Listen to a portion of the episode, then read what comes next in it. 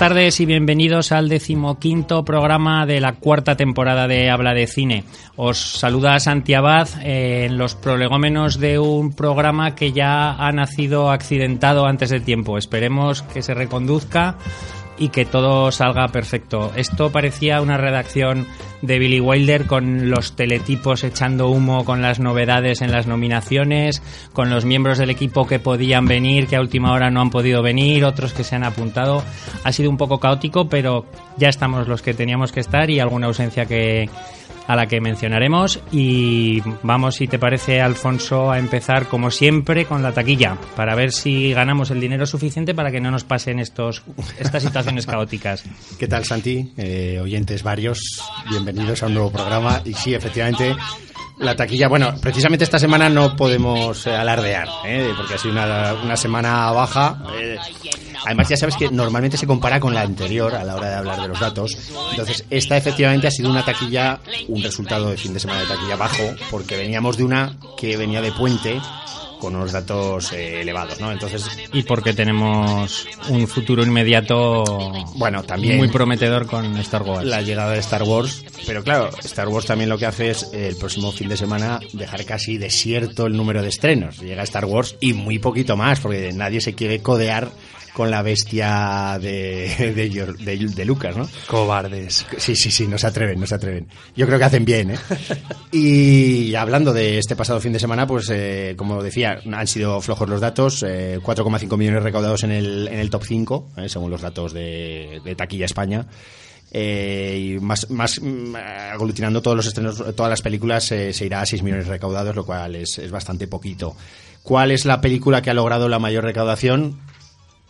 ¿Alguna propuesta? Alberto, Jumanji, levanta el dedo. Jumanji. Jumanji. ¿Alguna propuesta más? Yo iba a decir el Joker, pero eso ya Te has quedado obsoleto ya, Santiago. Ya estás un poco... que no te escucho. Frozen podría ser otra opción. No te escucho todas las semanas, me quedaba en el Claro. Joker. Pues eh, Jumanji. Jumanji, siguiente nivel, ha sido la película que más ha recaudado, con 2,3 millones de euros, que está muy bien. Además, hay que decir que, prácticamente dobla los datos de la Jumanji anterior, eh, que se fue a 1,2. Es decir, que son unos datos muy, muy buenos para, para esta continuación de este reboot o como lo queramos llamar. En el segundo puesto encontramos a Frozen 2, pues que ha tenido una enorme caída del 60%. eh, añade unos 1,1 millones de euros más y se va hasta los 15,5 de acumulado. Mm, bueno, pues eh, podría ser eh, tolera o es tolerable, digamos, esta caída más o menos con los datos que se podían estimar. En el número 3 encontramos a Si yo fuera rico, la película española producida por Telecinco, como siempre decimos, y que ha, también ha bajado un 65% con 500.000 euros recaudados, acumula un poquito más de 9,5 millones, lo cual pues está súper bien y probablemente llegue a los 12 millones de euros recaudados. Le costará, eso sí, pero yo creo que los alcanzará. En el número 4 encontramos a Puñales por la espalda, eh, la estupenda película eh, de tensión, ¿no? A lo Agatha Christie, pues eh, se deja otro 50%, 400.000 euros recaudados y alcanzará los 2,5 en el final de su carrera, también son buenos datos. Y en el último puesto de este top 5 encontramos Legado en los Huesos, que es también con una 60, un 60% de bajada de 200.000 euros, que en fin, logrará alcanzar el millón de euros, pero le costará. Decir que aparte de este top 5 encontramos en el número 6 a Navidad Sangrienta, que es uno de los estrenos también de esta semana con solo 200.000 euros. Y es, bueno, son, la producción de Blumhouse no ha tenido, no ha tenido respaldo por parte de la, de la taquilla. Además de lo que hemos comentado del puente y del próximo estreno de Star Wars, mm, nos da la impresión también de que las productoras hacen un parón de cara a que más hacia final y principio de año vayamos ya encaminados al tema de premios. Bueno, eh, se van. O es casualidad, se- igual es casualidad. No, bueno, eh, todo se analiza mucho. ¿eh? Muchas veces cuando hablamos de por qué llega esta y no la otra y no podían haber. y dos españolas de golpe.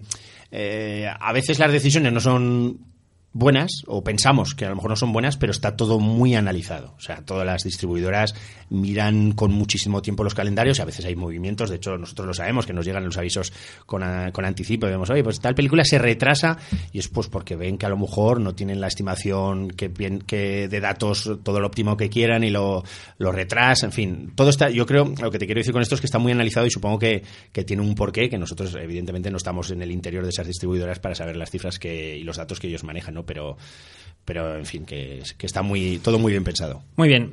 no tenemos a José Miguel hoy en el estudio, pero lo tenemos al otro lado del hilo telefónico, que siempre es una frase que me encanta decir. ¿Qué tal, José Miguel? Buenas tardes. Hola, buenas tardes. ¿Qué tal? ¿Cómo estáis? Tú eras, buenas. No tú eras presente una vez más, pero bueno. Bueno, que sepas que tu trabajo me impide muchas veces el poder estar allí presente y esta vez, aunque estaba planeado estar, pues pues no, pues una visita a última hora me ha impedido ir allí. ¿eh? Pues pero bueno, por lo menos te tenemos. comentaros algunas cosillas. Bueno, ¿tienes el hype meter ya calentando? Calentito, calentito, recién salido del horno. Pues adelante. Eh, ya lo tengo aquí. La primera que voy a comentar, que, tiene un hype meter de 7 sobre 10, es lo nuevo del Bioclean. No falla una vez más a su, a su cita anual con, con todos nosotros y en esta ocasión con, se une a Sam Rockwell, Olivia Wilde y John Hamm en Richard Jewell, que nos hablará de pues, este personaje que era un guardia de seguridad que descubrió durante los Juegos Olímpicos del, 96 una, un artefacto explosivo. Y bueno, esto nos llega el 1 de enero si, no, si nada cambia y, ahí estaremos ya pendientes para verlo. Eh, lo siguiente sería eh, pues una película de Todd Haynes con Mark Ruffalo, Anne Hathaway y Dean Robbins, y creo que Bill Pullman también está por ahí que nos llegará el 24 de enero y también le pongo un 7 porque bueno la película trata sobre un, un hombre que, que puso en jaque a una super mega compañía tan poderosa como la química DuPont eh, pues por problemas eh, bueno este hombre pensaba pues que hacía mucho daño al medio ambiente como, como así se demostró y bueno, precisamente porque DuPont es uno de mis principales competidores en mi trabajo, entonces bueno, pues me interesa bastante ver, un poco de caña, ver un poco cómo pasó todo esto, ¿no? Luego la, en el top 3 estaría la sátira de Taika Waititi sobre los nacionalismos, el nazismo y demás. Eh, Jojo Rabbit, que bueno pues estaba postulándose mucho para los para los premios, en la que vemos pues como un niño descubre que su madre, niño alemán descubre que su madre tiene una niña judía escondida en casa y, bueno pues este este yo pues tiene un amigo imaginario que se llama Adolf y que casualmente pues se parece bastante a, otro Adolf de la historia interpretado además por Waititi y bueno pues ver cómo, cómo ese niño pues eh, afecta su, su mente y su pensamiento sobre, su ideología a, pues a su relación con su madre ¿no? y, con ese amigo imaginario en el 2 eh, nueva entrada también en el en el High Meter el 10 de enero nos llega 1917, lo, último de San Méndez que nos lleva a la Primera Guerra Mundial, después de llevarnos a la Segunda con, con Jarhead, y ¿o dónde fue? ¿Dónde nos llevó? no, fue a Irak, ¿no? Jarhead era... Sí, era Irak, Era Irak, ¿verdad? Bueno, pues aquí está con, con, la fotografía de Roger Dickens, que es, que es una garantía, y Thomas Newman en la música y un reparto vamos, absolutamente eh, brillante, con Benedict Cumberbatch, con, Andrew Scott, Mark Strong, Colin Firth, eh, Richard Madden, un largo etcétera de secundarios. Y veremos a dos soldados británicos en la Primera Guerra Mundial que, bueno, se le encomiendan una, una misión imposible posible en el, en el norte de Francia. Y, y, este hype, aparte de por todo lo que está hablando de ella, eh, le voy a poner un 975. Además está rodada íntegramente en IMAX, y pretende que el espectador vea, tenga una experiencia absolutamente en directo de la guerra, ya que al parecer, eh, como digo, está rodada como si fuera un solo plano y en tiempo real, lo que son las dos horas de la película. Entonces, bueno, pues tiene, tiene una pintaza. En el número uno, por supuesto, como no puede ser de otra manera, y con 10 sobre 10, eh, pues Star Wars.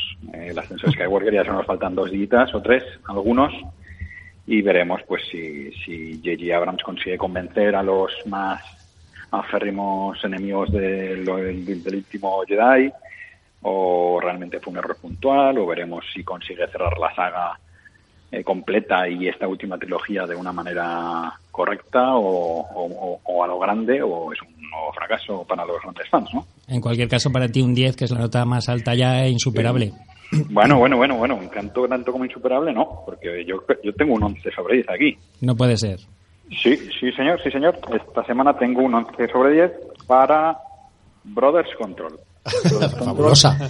Que es una maravillosa empresa, que, que bueno, que es una empresa de, de, servicios integrales que lo tiene todo lo que puedas necesitar. Choferes, azafatas, control de accesos, protección, auxiliares de servicios, acompañantes en ferias, en, todo lo que te puedas imaginar, todo lo que necesite una o un autónomo, una empresa, lo tienen ellos. Un trato súper personalizado, cercano y amable que ha absolutamente reventado el hype de esta semana. Madre mía, un 11. Sí, sí, lo veo, lo veo. Muy bien, pues gracias, Josemi, por tu hype de esta semana. Nada. Nos vamos con Luis. ¿Qué tal, Luis? Buenas tardes. Hemos dejado la temporada de viajes y nos vamos a la temporada de premios ya de lleno. Sí, sobre todo porque acaba el año. Ya creo que no voy a hacer ninguno más. Ningún viaje más. Esta semana tenemos los premios de la Asociación de Actores. Sí, que la semana pasada supongo que hablar de los Globos de Oro y, y esta eh, semana... ¿No se me escucha? No se oye bien. Vale, Claro, te vas tanto de viaje que te quitan el sitio, te quitan el... A ver. Ahora, ahora, sí, ahora sí. Ahora sí, vale. ¿Me empiezo otra vez? Hola Luis, ¿qué tal? ¿Cómo estás? Bueno, pues eso, que la semana pasada hablaría de los Globos de Oro eh, y hoy, pues bueno, rebuscando en los 500 premios que se dan en esta temporada, eh, nada más mm, se han dado los premios de- del gremio de actores y actrices en Estados Unidos, las nominaciones que voy a pasar a, a- nombrar para ver un poco por dónde van los tiros. En la categoría Mejor Actor, los nominados son Adam Driver por Historia de Matrimonio, Christian Bale por Le Mans 66, Joaquín Phoenix por Joker, Leonardo, Leonardo DiCaprio por Eras una vez Hollywood y Taron Egerton por Rocketman. Curiosamente, ni Banderas ni De Niro están en este, este quinteto. Las actrices son Charlize Theron por El Escándalo, Cynthia Erivo por Harriet, Lupita Nyong'o por Nosotros, René Zellweger por Judith, Scarlett Johansson por Historia de Matrimonio, que por cierto es excelente. Reparto, Pacino y Pecci por El Irlandés, eh, Brad Pitt por Eras una vez en Hollywood, Jamie Foxx por Cuestión de Justicia y Tom Hanks por Un amigo extraordinario. Y las actrices, pues Jennifer López, que está arrasando con Estafadoras de Wall Street, Laura Dern por Historia de matrimonio, Margot Robbie y Nicole Kidman por El escándalo y Scarlett Johansson de nuevo por Jojo Rabbit. Por favor, mm, suspiro de fondo. Telefónico. Telefónico. Suspiro telefónico. Eh, quería mencionar también que, bueno, de entre como cada ciudad de Estados Unidos da premios, eh, he estado mirando las principales que son Los Ángeles, Nueva York y San Francisco. Y tienen en común dos cosas, que la mejor película de animación ha sido ¿Dónde está mi, mi cuerpo? y el mejor actor Antonio Banderas, que es un buen síntoma, aunque no está nominada en el gremio de actores. Lo cual es una mala señal. Es una mala señal, sí. Y luego hay actores y actrices que repiten en, cuanto a premio, porque Lupita Nyong'o ha ganado en Nueva York y, y San Francisco, eh, Jennifer López ha ganado en San Francisco y Los Ángeles, y en cuanto a película extranjera, eh, Almodóvar ha ganado en Los Ángeles, pero porque Parásitos ha sido la mejor película. Y en los otros pues ha ganado Parásitos. La verdad es que yo creo que llegado a este punto está bastante complicado que, que Almodóvar gane, gane el mejor. Esa es una de las injusticias de los festivales y de los premios, porque si Parásitos es la mejor película, tiene que ser también la mejor película de habla no inglesa. Sí. Es una incongruencia Sí. que cometen a veces las... Siempre meten alguna película extranjera como en Estados Unidos, ¿no? Como gran favorita y este año ha sido Parásitos y ahí, y ahí Sí, sí, pero si, si eres la mejor película, tienes que serlo también de lengua extranjera. Por cierto, que también hay que mencionar que, que ya la Academia ha publicado el corte de las nueve películas, eh, ahora se llaman películas internacionales, que han pasado el corte y, por supuesto, está entre ellas eh, Parásitos y, y- y- Y Dolor y Gloria. y las otras son Atlántico de Senegal, Corpus Christi de Polonia, Honeyland de Macedonia del Norte, Los Miserables de Francia, eh, The Painted Bird de Chequia, de la República Checa, Dos Who de Hungría, Truth and Justice de Estonia, La Gran Mujer de Rusia. La verdad es que menos el traidor, ¿no? El traidor es El la que traidor, sí, sí. comentaba Guillermo en el blog. La italiana blog. se ha caído, sí. Incluso la alemana System Crasher eh, estaba se mencionaba que podía ser una de ellas. Pero bueno, siempre con esta categoría siempre pasa esas cosas, que luego entran en el grupo una serie de películas que de las que nadie ha ido a hablar, y pero que, que ahí están. La- Ga- Garci no está nominado, ¿no? No, Por desgracia. sobre todo porque no le hemos mandado, pero No, y- yo creo que en esta categoría hace más, tiene más peso y más importancia la campaña que se haga para que los académicos vean la película. Mm. O sea, ¿no? los DVDs que les manden. Eso es. Bueno, No solamente DVDs. Aparte, Eso es. El de- pero aparte de eso que sea buena la película, ¿no? Digo. Sí, también, también. Tiene que haber un mínimo. Hombre, pues en Por ese, cierto caso, que- en ese caso Dolor Gilead tiene detrás a la Sony como un puntal muy firme, ¿no? Para, para esa promoción. Digo que, que hablando de los Oscars, nuestro querido Adrián espera que Scarlett eh, gane por fin el Oscar este año porque le da un 10 a Historia de, de un matrimonio y un 9,5 al irlandés, que le gustó menos que El Lobo de Wall Street y que uno de los nuestros, a los que entiendo que le habrá dado un 10. Eh, y por cierto, gracias también a THX 2029 y a María Rosa que nos felicitaban por el programa de, de la semana pasada. Eh, Alberto, buenas tardes. Muy buenas tardes, Andy. ¿Qué tal? Pues muy bien. Has Bueno, estado a punto, a punto de ser baja. Sí, porque tenía mucho trabajo, pero no era trabajo de, de la morgue. El de ¿No? la morgue ha sido, este, esta semana, como ha sido, pues eh, el hobby que he tenido. Bueno, pero ha habido un invitado de lujo. Sí, y- bueno, dos podríamos decir. Sí, vamos a hablar básicamente de ellos dos. Por un lado, si te parece, las damas primero. Vamos a empezar con Ana Karina, que era, eh, bueno, conocida por ser la musa de, de Godard y de la Nouvelle Vague, ¿no? Porque no solamente con Godard trabajó, yo tengo por ahí también trabajó con Agnes Barda en Cleo de 5 a 7, pero sobre todo su gran descubridor, descubridor y mentor fue Ah. Lo tenía que decir. fue sin duda Jean-Luc Godard que eh, bueno pues ella curiosamente no es no era francesa o no era- sí eso era había nacido en Copenhague era danesa y pues con 18 años con 16 17 18 años decidió irse a, París a, vivir a trabajar como modelo como modelo de, de ropa y eh, actriz en spots publicitarios y así la descubrió en el año 59-60 Godard y protagonizó con ella pues eh, cinco o seis películas pues eh, Una mujer es una mujer Pierrot el loco Lemmy contra Alphaville Vivir sin vida mm, y Banda aparte. Que Banda aparte además a ti te gustará especialmente por las connotaciones tarantinianas que Sí, tiene ¿no? la, película. Así eso es. Bueno pues eh, incluso estuvo casada con Godard me parece durante tres o cuatro años. Eh, eh, la verdad es que después de esto prácticamente en los años 70 y 80 trabajó un poquito más y, y prácticamente hace yo creo que llevaba casi 18 19 años sin, sin intervenir en ninguna producción vale y como digo pues nos ha dejado esta semana pues a la edad de 79 años. Y el invitado de lujo al que tú te referías supongo yo sin duda es a Dani Aiello que con 86 años nos ha dejado también esta, esta semana un actor que eh, curiosamente hasta los 35 36 años no empezó a actuar y, incluso tampoco dice él presumía o tenía gala de no haber ido a ninguna clase de a ningún, no había dado clases de, de actuación de interpretación. Empezó pues eso eh, hasta entonces había sido conductor o chofer de, de autobuses de esas, esa línea tan mm, cinematográfica que es la Greyhound. Pues había sido conductor de estos autobuses y luego le dio por la interpretación y empezó a hacer, a intervenir en algunas series y prácticamente no sé si su segunda o tercera, película es El Padrino 2. El Padrino en la segunda parte tiene un breve papel, incluso con frase. Eh, pero yo creo que él empieza a ser conocido sobre todo en los años 80 eh, con películas como Érase una vez en América, en la que hace un jefe de policía, curiosamente, que se llama Ayelo, como él mismo para trabaja para Woody Allen en La Rosa Púrpura de Cairo en el 87, en Días de Radio, bueno, eh, La Rosa del 85, Días de Radio del 87, Hechizo de Luna, también de ese año es la que le da a conocer, gran bombazo, es sí. el gran bombazo, y luego pues tiene en su haber una nominación por Do the Right Thing, la película de Spike Lee en el año 89, a Mejor Actor Secundario, que curiosamente ese año, ¿sabes quién se lo quitó? Uno de los actores fetiches de Spike Lee, Denzel Washington, por Tiempos de Gloria, es casualidad.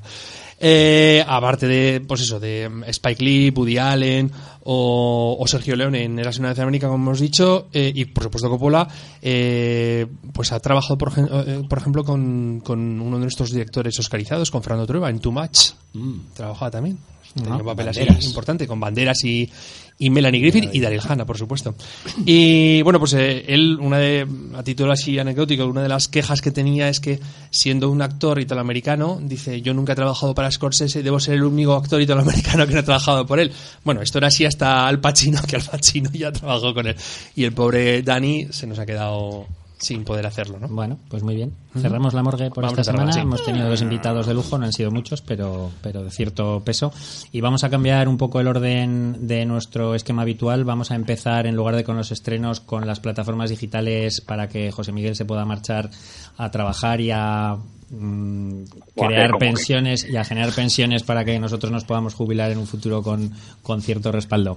Eh, habíamos elegido para esta semana un estreno de animación de Netflix que lleva por título ¿Dónde está mi cuerpo, Josemi?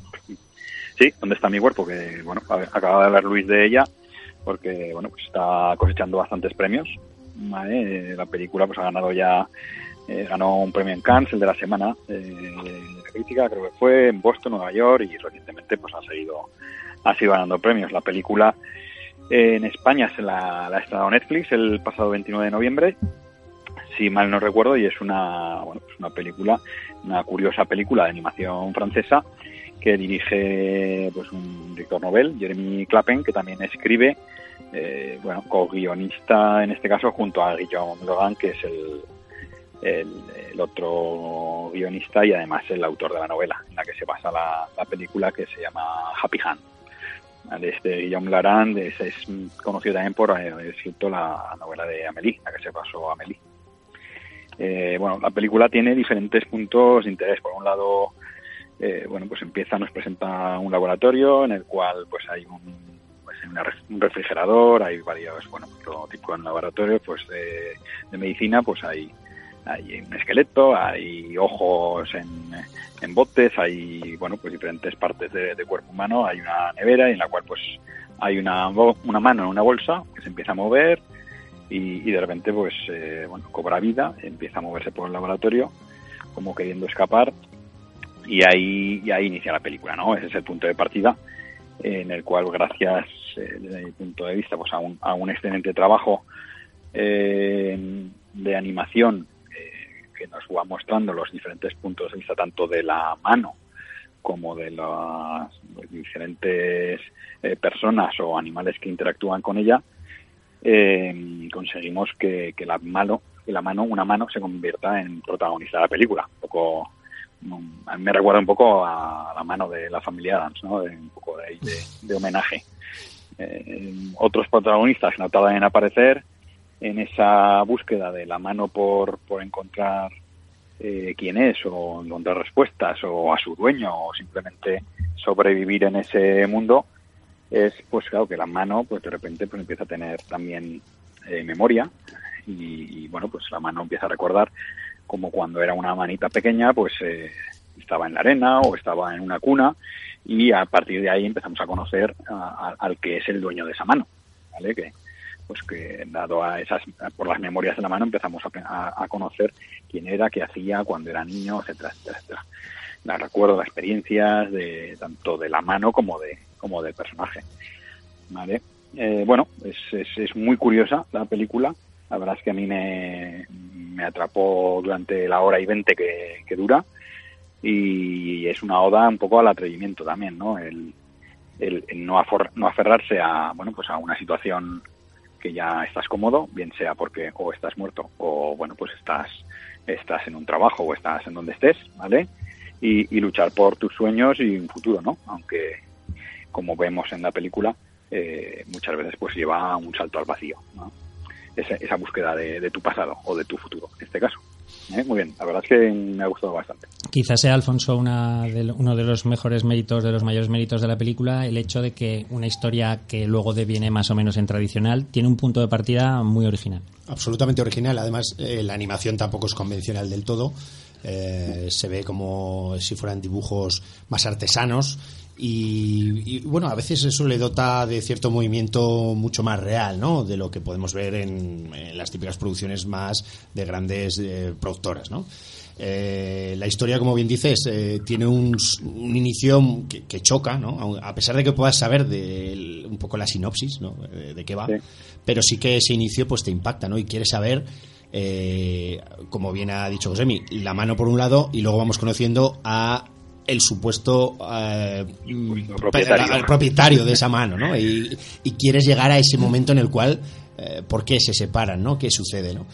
Y luego lo hace yo creo de una manera muy emotiva. O la, la, verdad es que tiene momentos de, que es un relato bastante conmovedor que, que, toca toca el corazón con esa historia no ese, ese relato de amor también. Y, y, sobre todo la música que estamos oyendo de fondo también juega un papel muy interesante con esos planos de la ciudad eh, todo en busca de bueno de cambiar el destino no habla también de, de, razas de religiones habla un poco de trabajo de problemas de los jóvenes para entrar en esta en este mundo igual, ¿no? Se desarrolla en París la, la película y claro, Claro.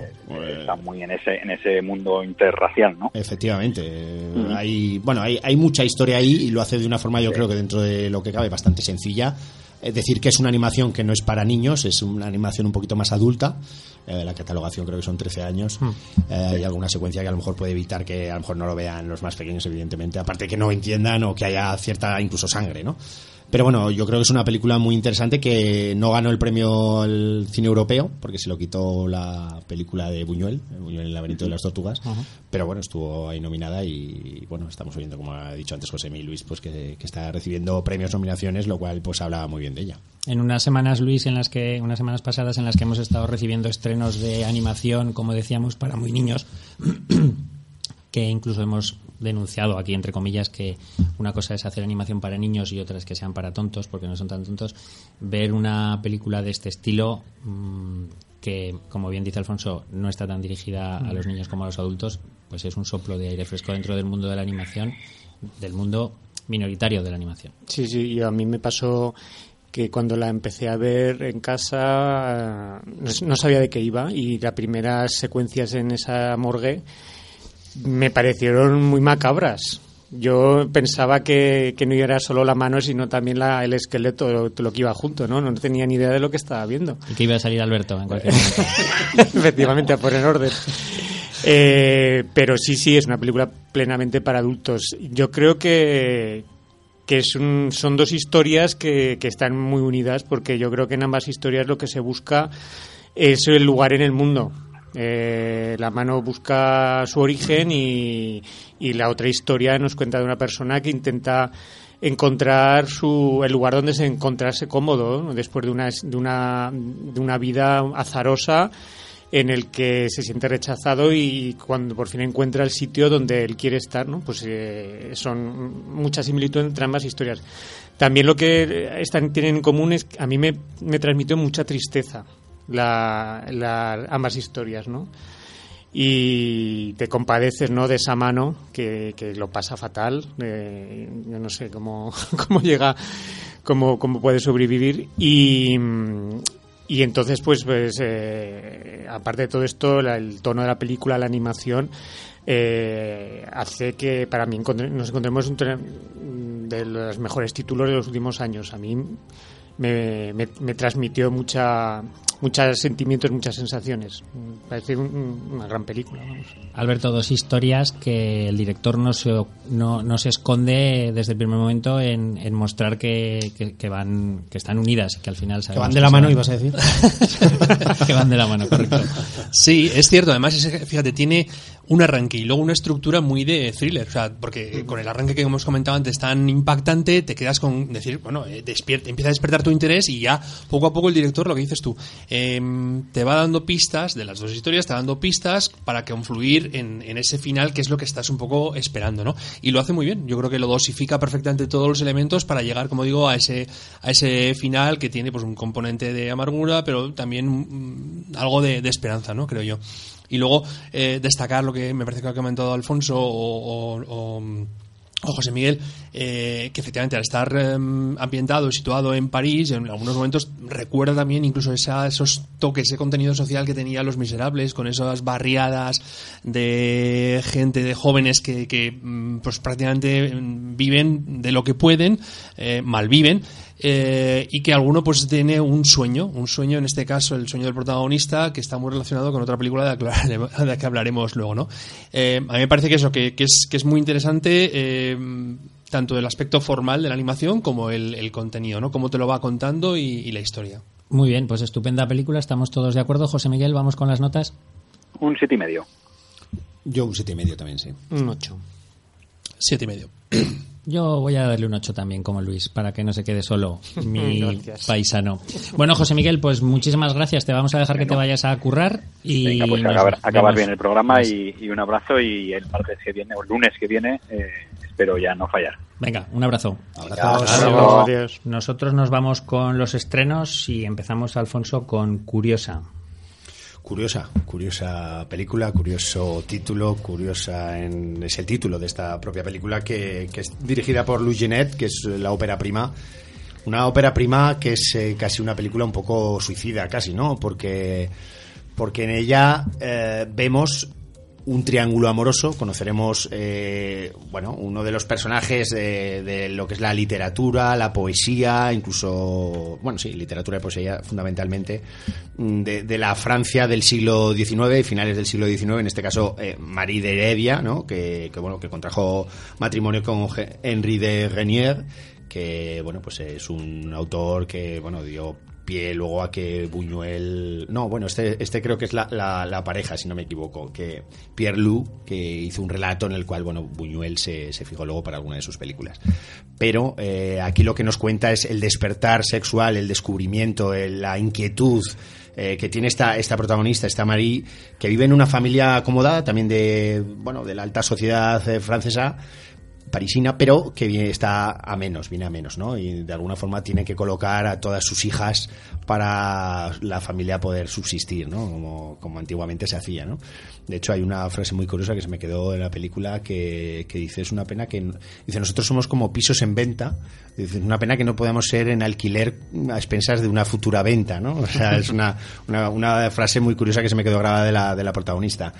Y sobre todo, ya digo, la película nos cuenta esa relación eh, fuera del matrimonio de, de, esta chica con este fotógrafo, este poeta, que es eh, Pierre Lou, y que, bueno, pues tenía eh, mucha inquietud por la fotografía, por las mujeres, tenía pues eh, un, un, libro donde fotografiaba de forma íntima a las mujeres, así las coleccionaba, ¿no? Era pues un gran amante y esta mujer pues se queda prendada, no se casa con quien quiere, sino con el que la, como digo, la familia la, la ordena, digamos, y pero ella mantiene esta relación. Entonces ese triángulo, ¿no? Ese cómo engaña a su marido, cómo tiene esa, esa, esa pasión desbordante por y esa casi una esclavitud sexual que tiene hacia él y que la directora nos lo muestra pues de una forma muy directa. Eh, no conoceremos en exceso la obra de las personas aquí implicadas y que hay mucha referencia a poesía, a novelas, a fotografía sobre todo, pero sobre todo se centra en esa, en esa relación no sexual entre ellos en una época en la que huelga decir que todo esto era arriesgadísimo, no se hablaba, no se mencionaba y bueno, pues nos, nos muestra en un momento en el cual el movimiento MeToo, la apertura de, miras de, de, la mujer en el mundo actual, pues nos permite que esta directora eh, arriesgue contándonos este relato eh, como digo, de una mujer avanzada a su época y que pues no tenía miedo a descubrir distintas cosas, ¿no? Eh, en el reparto pues encontramos a Noemí Merlan, que es eh, la actriz que, que coprotagonizaba el retrato de una mujer en llamas, aquella película francesa fabulosa que hablamos semanas atrás, y que, y que bueno, aquí pues por ejemplo también encontramos a Lil, eh, Nils Schneider, que es el, el el, el, mozo, ¿no? El que hace de, de, amante y que veremos próximamente en, en Civil, una película que llegará a principios de año. Y luego, pues también Camelia Jordana, que es una actriz que descubrimos también en una película esta que hablaban de un eh, cómo era era una película francesa que hablaba de, de, debates y que le enseñaban a no recuerdo de su título ahora una razón, una brillante. razón brillante, una razón brillante efectivamente es, esa película que le enseñaban a hacer de oratoria. debate oratoria y tal pues uh -huh. eh, la protagonista que la vemos aquí también en un personaje secundario y por contra, digamos que la película a lo mejor entra a veces en bucle, ¿no? Y se, se atasca porque, claro, eh, esa, ese encuentro sexual, esa pasión desbordante que tiene la protagonista, pues nos la hace mostrar de forma reiterada. Y a veces yo creo que la película no termina de avanzar, ¿no? Eh, a pesar de, como digo, lo, lo, casi suicida que es, que es el propio, el propio relato, de una ruptura de códigos tremenda. Ah, ya. A mí, por ejemplo, es una película que me descolocó mucho. Ah, y la música, no lo he mencionado. Por eso, por eso iba a decir. Porque mezcla sí. eh, una música muy pop actual claro. con, con, un retrato que estamos hablando de finales del siglo XIX. Eso y eso, yo cuando le dije, dije, uy, qué juguetón es la, qué juguetona es la directora. O sea, en, ese, en eso, eso me gusta, ¿no? Pero, como te ibas a decir y te dejo. Pues eso, Luis.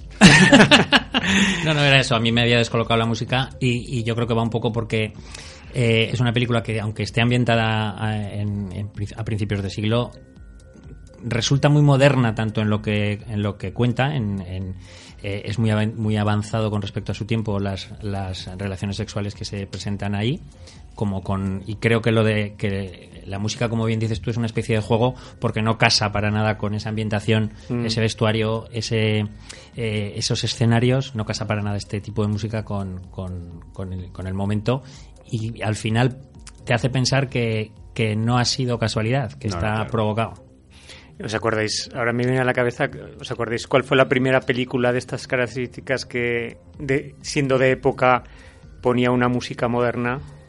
Allá por los 80, Mm, una las amistades. No, un poquito más atrás, con Lady Halcón.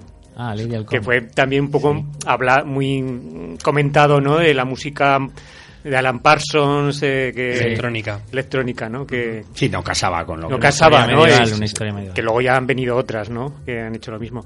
Bueno, a, a ver, es una película que, que destaca sobre todo por el carácter, eh, por la franqueza sexual de las imágenes, eh, de la protagonista y el ambiente en el que se desarrolla, pero que luego contrasta con, con la época en el que unos padres eran capaces de prácticamente vender a las hijas por, por salir de penas, ¿no? Porque no había dinero y porque eh, todo era por mantener un estatus económico, no ya por sobrevivir, sino ma- mantener un estatus económico.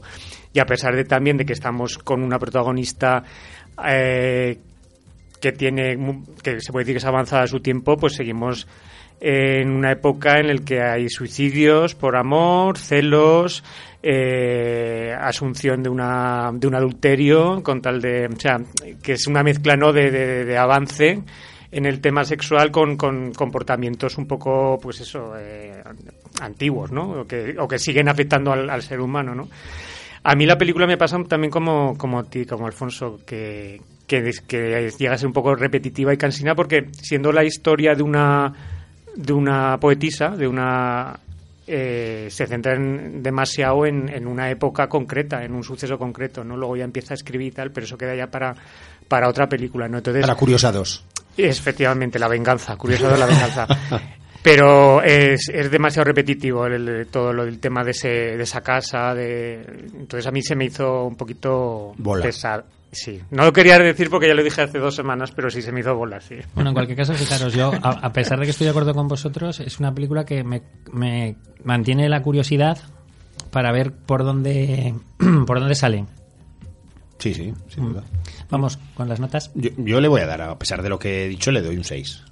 Ah, yo también un 6 a pesar de lo que he dicho. Yo, yo un cinco y de medio. lo de bola, eh, hablamos, eh, hemos hablado de varias lintezas de la película. Yo un cinco y medio. No, no voy a ser tan benévolo como vosotros. Qué tío más chungo, eh. Sí, soy así. Luis, eh, de los creadores de. Octubre Tenebroso y Noviembre Mortífero llega Navidad Sangrienta. Esas me gustaría verlas. bueno, pues sí, resulta que, que no fue la noche de Halloween y Viernes 13 las que pudieron inaugurar el- este prolífico y taquillero género de lo que se llama el slasher, ¿no? La historia del asesino que va matando adolescentes, generalmente de sexo femenino, hasta que una de ellas o uno de ellos, generalmente femenina, se, Se se revela, crece se- y se, da, y se enfrenta, ¿no? Porque fue Black Christmas de Bob Clark, el de Porky's 1, Porky's 2 y Porky's 3, el que hizo en el 74 esta historia de las chicas universitarias que son atacadas por un asesino. Luego hubo una un remake en el año 2006 y ahora viene una tercera entrega que yo creo que se separa bastante en pretensiones de, de la anterior, ¿no? De las anteriores.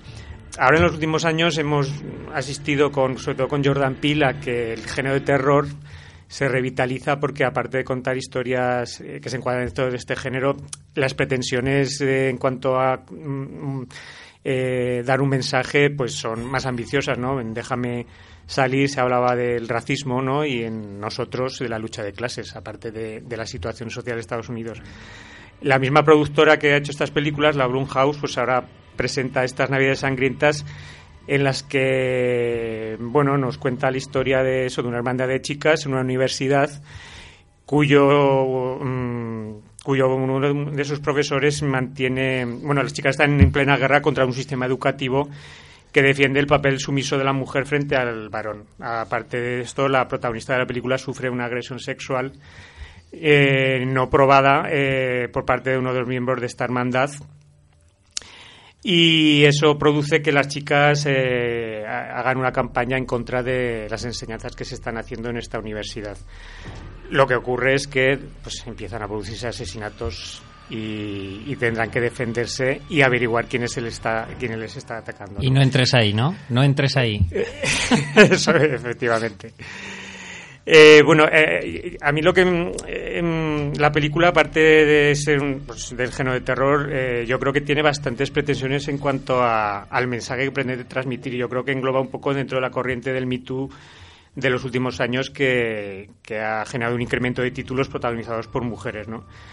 En esta película pues se habla de, de, un grupo de que por parte de los hombres que la mayor parte de los mm, personajes masculinos eh, pues defienden una superioridad intelectual del hombre frente a la mujer eh, son todos rubios altos y con cara aspecto ario y por otro lado las chicas pues eh, se manifiestan como, como un grupo muy independiente no se nos habla de de que no necesitan, bueno, se hablan de ciertos instrumentos que, que utilizan para, porque no necesitan a los hombres, tan, tan de moda últimamente. Eh, se hacen campañas contra ellos. Entonces, a mí me da la sensación de que la directora, que es una directora, ha planteado eh, la situación con, radicalizando mucho las posturas. Me refiero, en esta película solo hay dos personajes masculinos que son positivos. El resto son todos malísimos y violadores en potencia. Y, al, y a la vez las chicas eh, están como muy radicalizadas, ¿no? Porque incluso hacen uso de las redes sociales para ridiculizar a los chicos. Yo creo que, que, siendo positivo el que se utilice este género, pues para mostrar una situación social, incluso educar un poco al, al, público, que generalmente es adolescente, yo creo que, que al final lo que consiguen es eh, un poco el efecto contrario, porque al, eh, al final lo que, de lo que se trata es que al final van muriendo chicas y yo creo que, que puede pensar el público que está justificado que mueran por, por, por la manera de exponer el mensaje. No sé si me estoy explicando. Sí, sí, sí. Y eso que yo insisto, o sea, todas las semanas tenemos películas mmm, del Me Too que yo, bueno, me ha tocado criticar yo creo que unas, unas semanas y otra no, y a mí me parece genial, pero creo que en este, en este título se, no ha sido muy, no está muy bien expuesto y al final lo que puedes provocar en la gente es un, un efecto contrario a lo que tú pretendes, uh -huh. precisamente por la radicalización de, de, de las posturas, ¿no?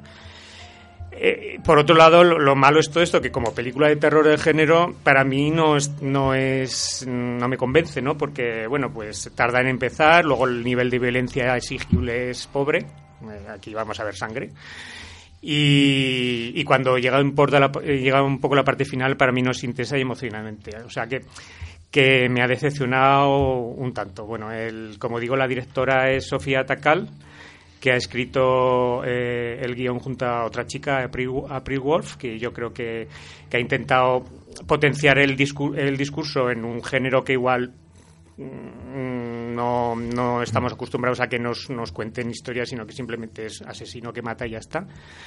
Y bueno, la protagonista, por mencionar un poco el reparto, es Imogen Potts, que es una chica que vimos en Green Room y que este año ha ganado en Sitges el premio a la mejor actriz por Vivarium. Y de los actores un poco más conocidos está Cary Elwes, que del, del la princesa prometida no queda, no queda mucho y que además es un tío que en cuanto lo ves en una película dices... Vale, no me, no me digas mal. es un spoiler viviente, vamos. ¿no? Sí, sí. bueno, pues es una película decepcionante cuando yo, yo creo que debería ser un producto entretenido y, y, que, y, que, tiene que ir un poco al grano. ¿no? ¿Tu nota? Un 5. Llevamos dos películas y dos directoras. Ajá. Y hemos hablado, por cierto, de animación con, con Dónde está mi cuerpo en las plataformas digitales. Hemos hablado de cine de época con mm. Curiosa. Hemos hablado de terror. Slasher. Ahora hablaremos de aventuras con Alberto, pero quiero que dejéis un hueco para el amor. Hola, Ricard. cariño. ¿Qué tal estás? Muy bien, ¿y tú? Bien, encantado de escucharte. Igualmente. Y aquí es cuando nos vamos y dejamos a Santi. A Jesús Puente, dejamos a Jesús Puente Santi con Ricard. Se han apagado las La caravana del, del amor. Que sepas que pido que ha sido un poquito, ha sido un poquito, ¿cómo se llamaba aquel? El loco de la colina, esto, el perro sí, vero sí. de Quintero. Quintero. El Quintero. Sí, sí, como muy intimista, como muy bonito, sí. Y además hemos bajado las luces del estudio, que lo sepas. Y has fumado, te has fumado un cigarro también. Bueno, de, pero uno de los que decían, después, después, de los que decían después. femino y cansado, de estos que tenían para tirar. bueno, Alberto, vamos con la película más taquillera de la semana. Jumanji, siguiente nivel. Eso es, que es ni más ni menos que la continuación de aquella película de hace un par de años, Jumanji, Bienvenidos a la jungla, que a su vez era retomar, no era exactamente un remake, bueno, era retomar la película de- del año 95 de, de Robin Williams, del Jumanji original, ¿no? Por decirlo de alguna manera. Y en este Jumanji, el siguiente nivel, que dirige, igual que la de hace dos años, Jake Kasdan, hijo de Lawrence Kasdan, y remarco lo de hijo de, porque mm, pues eh, la genética lo único que le ha hecho es ser lo que tenga en el carnet de identidad o, lo que sea, porque realmente no se le parece al padre. Al menos en lo que se refiere a, a escribir guiones, ¿vale? Porque eh, bueno, mm, la historia que nos cuenta es un poco es, continuar un poco en, en la línea de lo que de lo que había filmado y, y dirigido hace un par de años.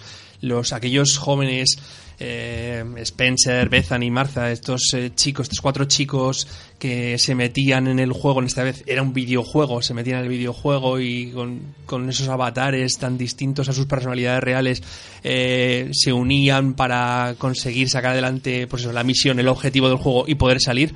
Eh, pues ahora pues eh, vuelve otra vez a, a- a seguir la misma, la misma historia, la misma trama, pero eh, en este caso la diferencia, que, que además yo creo que es interesante, ¿eh? sí que aporta por lo menos ciertos elementos divertidos, es la aparición y la presencia tanto del abuelo de Spencer, interpretado por Danny DeVito, un genial Danny DeVito, como del amigo, y amigo entre comillas, de Danny DeVito, del personaje de Danny- DeVito, que es Danny Glover.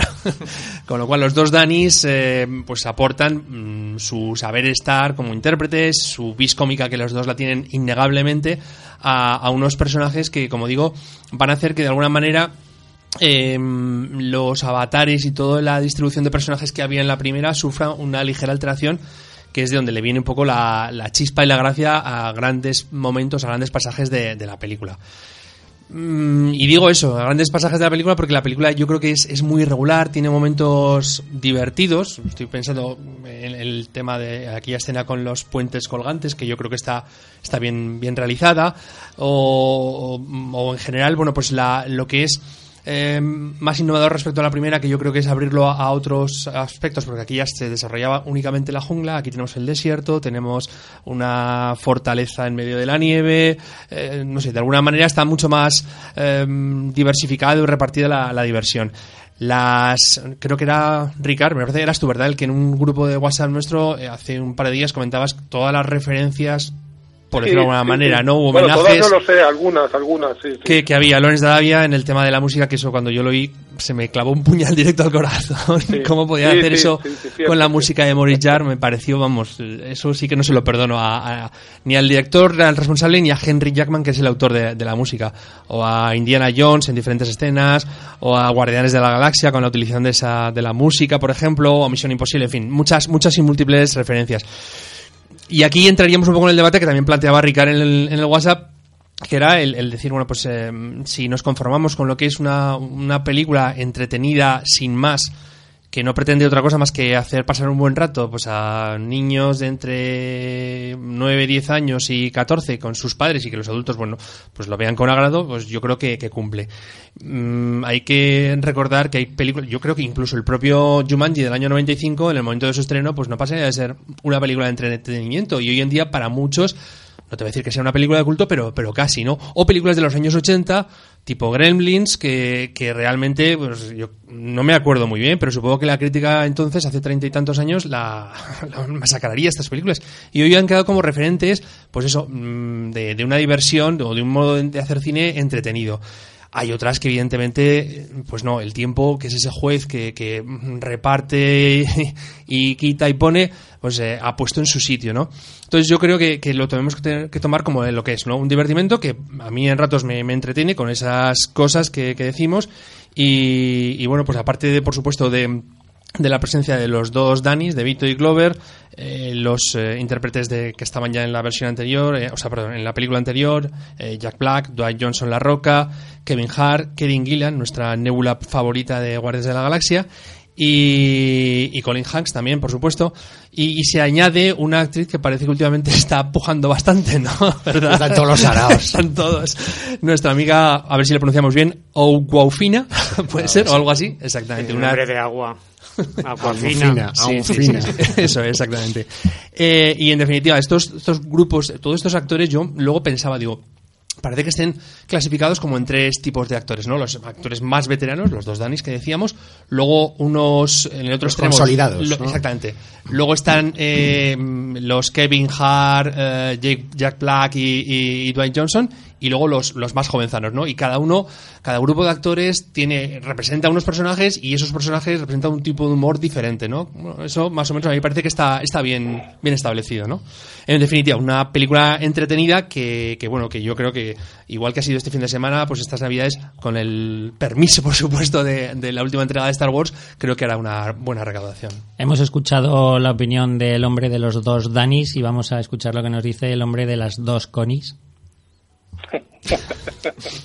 ya me gustaría que salieran las conis en esta película.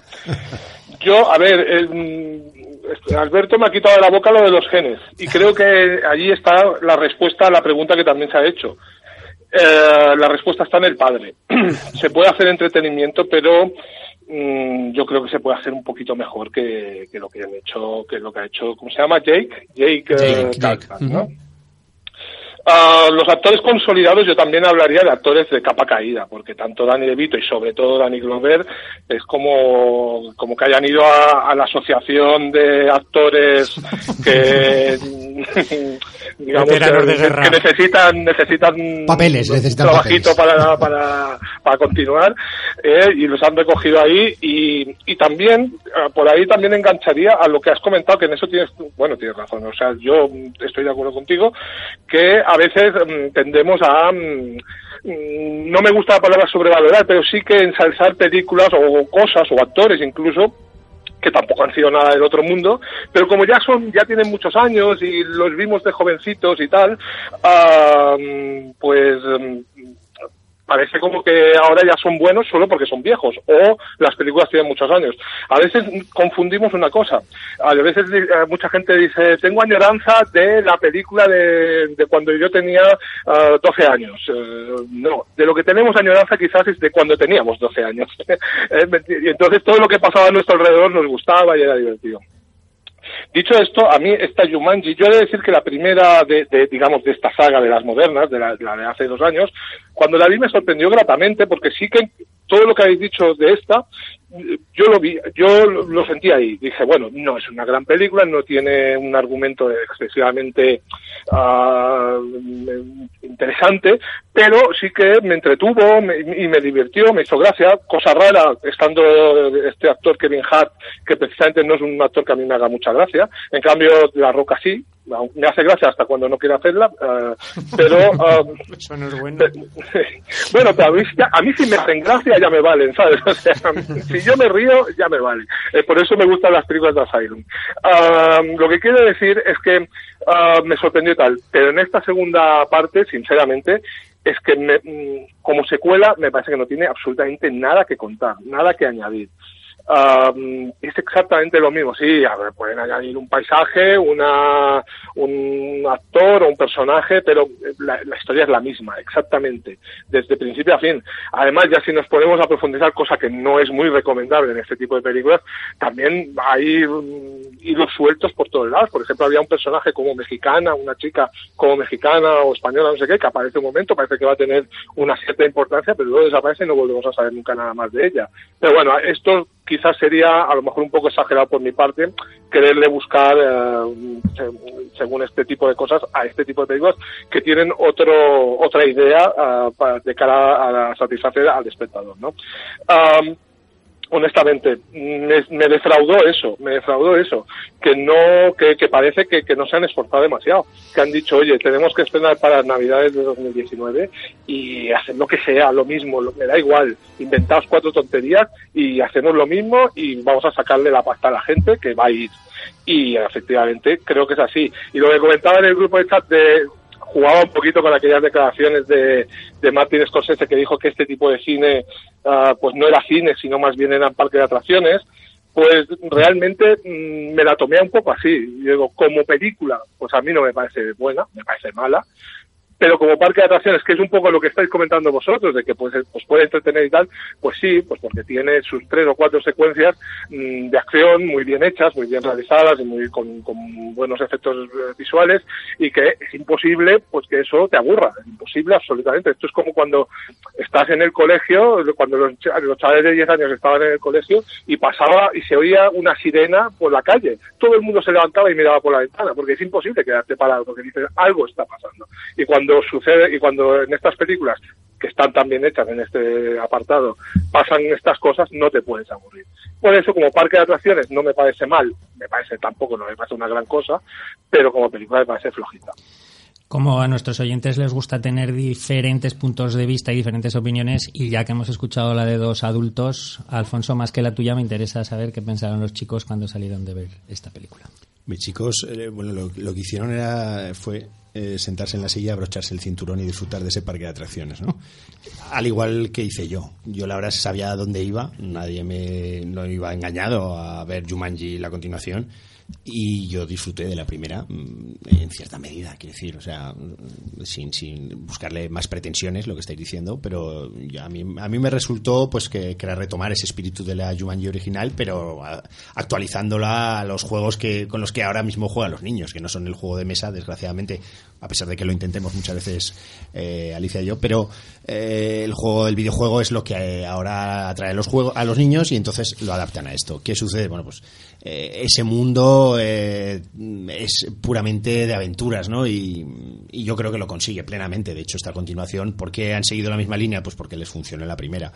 Aquí además yo creo que le añade algún toque eh, que has mencionado, ese cambio de roles, ¿no? A mí me parece interesante ver cómo los actores tienen que hacer modificaciones en su interpretación eh, a razón de si dentro de ellos, de su propio avatar, hay un chico o hay un hombre o una... eh, y ahí, bueno, pues juegan con eso, ¿no? Y incluso en esta vemos cómo se intercambian en la propia película, ¿no? Eh, entonces eso le da un toque gracioso, ¿no? A mí al menos me hacía mucha gracia ver a Dwayne Johnson moviendo sus caderas, ¿no? Tiene, tiene una serie de, de toques y luego el hecho de, indudablemente, esos eh, recuerdos a películas que, que creo que habéis mencionado ya. Además, el, el- el personaje a mí, por ejemplo, Rory McCann, me gus- eh, que es conocido por Juego de Tronos por hacer de perro, ¿no? Eh, Sí. A mí me gusta más como enemigo o como malvado más que Bobby Cannavale, que es un actor que me gusta mucho como un mafioso, pero no lo veía como un malote en la Jumanji anterior. Eh, eso sumado a bueno pues ese, ese momento ya clásico que han añadido con esa canción de V40 y donde empiezan a repartir estopa eh, y como digo bueno pues eh, ese colorido y acción pues a mí me hicieron disfrutar y a mis hijos y a mi mujer hicieron disfrutar mucho de, de la película. Lo pasamos en grande la verdad. ¿Y tú, Luis, qué tal te lo pasaste? Eh, bueno, yo primero quería decir cinco segundos de Navidad Sangrienta que cuando he dicho que Carrie Elwes era un spoiler, no quiere decir que sea el asesino, sino que, ah vale vale que no hace de buena persona. vale. menos y, mal Y, y los 2.500 oyentes que ya han quitado el podcast porque... porque Pues porque se habrán cansado de oír a Ricard. Ahora estás haciendo un spoiler de tu spoiler. ¿Eh? Que Sí. Estás haciendo un spoiler Bueno, spoiler. O sea, o sea, que, no es el sabemos que no es el asesino. bueno, que no es una buena persona. Ah, ojo ojos está Bueno, de Jumanji, Sí, yo por favor. iba con yo iba con expectativas muy bajas y es lo que yo creo que voy a poner en funcionamiento en otras películas futuras, por ejemplo, Doctor Dolittle, que ya me, me la temo, y, y eso hace que luego pues seas más nevol- benevolente con lo que has visto. A ver, a mí la película me entretiene sobre todo por me funciona por las secuencias de acción, concretamente una con unos monos que me parece que está es lo mejor de la película, incluso otra con unas avestruces. El ya el tema del humor y tal, pues me irrita en algunos momentos, sobre todo la primera parte con lo de los abuelitos y tal, que yo creo que los tiran como el chicle. Pero al final, como las expectativas son bajas, al final pues mm, sales medianamente contento. Y ya está. y de eso se trata Y ya está. Y poco más. O sea, no, no me acordaba ni de la Jumanji anterior ni de la de Robin Williams. Con lo cual, quiero decir que esto mm, me está, se me está ya desvaneciendo el, la- el de lo, que- lo que es esta película. Y, y poco más. Que no, no, no creo que merezca la pena hablar más. que no te acordabas ya de la Jumanji anterior. Menos se acordaba mi mujer que no la había visto. Pensaba Ah. que estaba viendo la Jumanji eh, continuación. O sea que... Claro, si no has visto la, la, la, la de hace dos años, pues esta está bien, esta supongo que te debe gustar más porque dices, porque te, tienes la, digo yo, que tendrás la sensación que yo tuve cuando vi la primera, que dije, hostia, pues es entretenida y está bien. Y por otro lado también me gustaría comentar esto que hablabais en la anterior película, de, de que, bueno, hablabais del tema del Me Too, aquí no hay Me Too, aquí, pero aquí sí que hay este, mm, también esta diversificación de razas y de incluso incluso uh, no se han olvidado de los animalistas y ponen a un, a un animal también de protagonista y también se habla del trabajo y de cómo cuesta adaptarse al trabajo incluso sí. de lo que es el trabajo y la vida en los personajes veteranos no uh -huh. cómo conciliar sí. la vida y el trabajo sí, o sea hay, hay varios temas que bueno los deja ahí no y por cierto Sí. deja la puerta abierta, ¿no? Sí, yo... Deja- y aquí y aquí sí, y perdonad aquí deja la puerta abierta y ahí sí que se supone o se prevé un cambio Sí. que mm, Sí, que- podría que retoma la original Sí, el- exacto, exacto, Sí, exacto. eso es lo que os iba a decir yo también. Yo, eh, para los que no recordáis la primera, o mejor dicho, para los que os acordáis de la primera, ¿recordáis la conexión que hay entre la primera, la de Robin Williams y esta? Sí, en la caseta el nombre del... Y además de eso.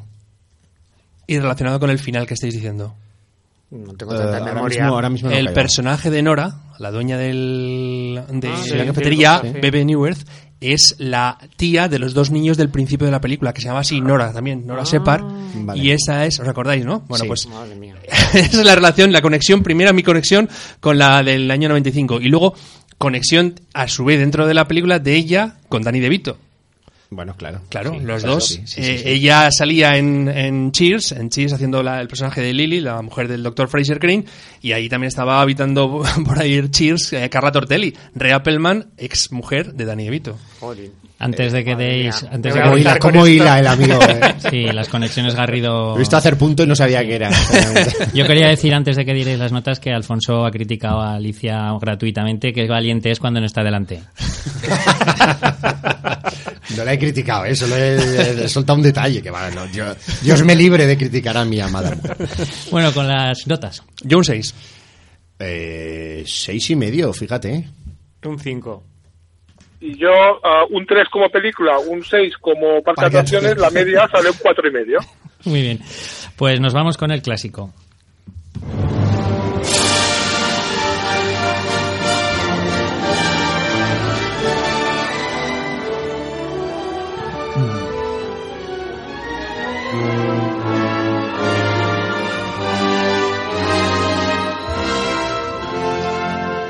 Hace unas semanas Luisa Gabasa, que atendió, nos atendió maravillosamente, nos hablaba de, o nos pedía que, o nos recomendaba que habláramos de Espartaco.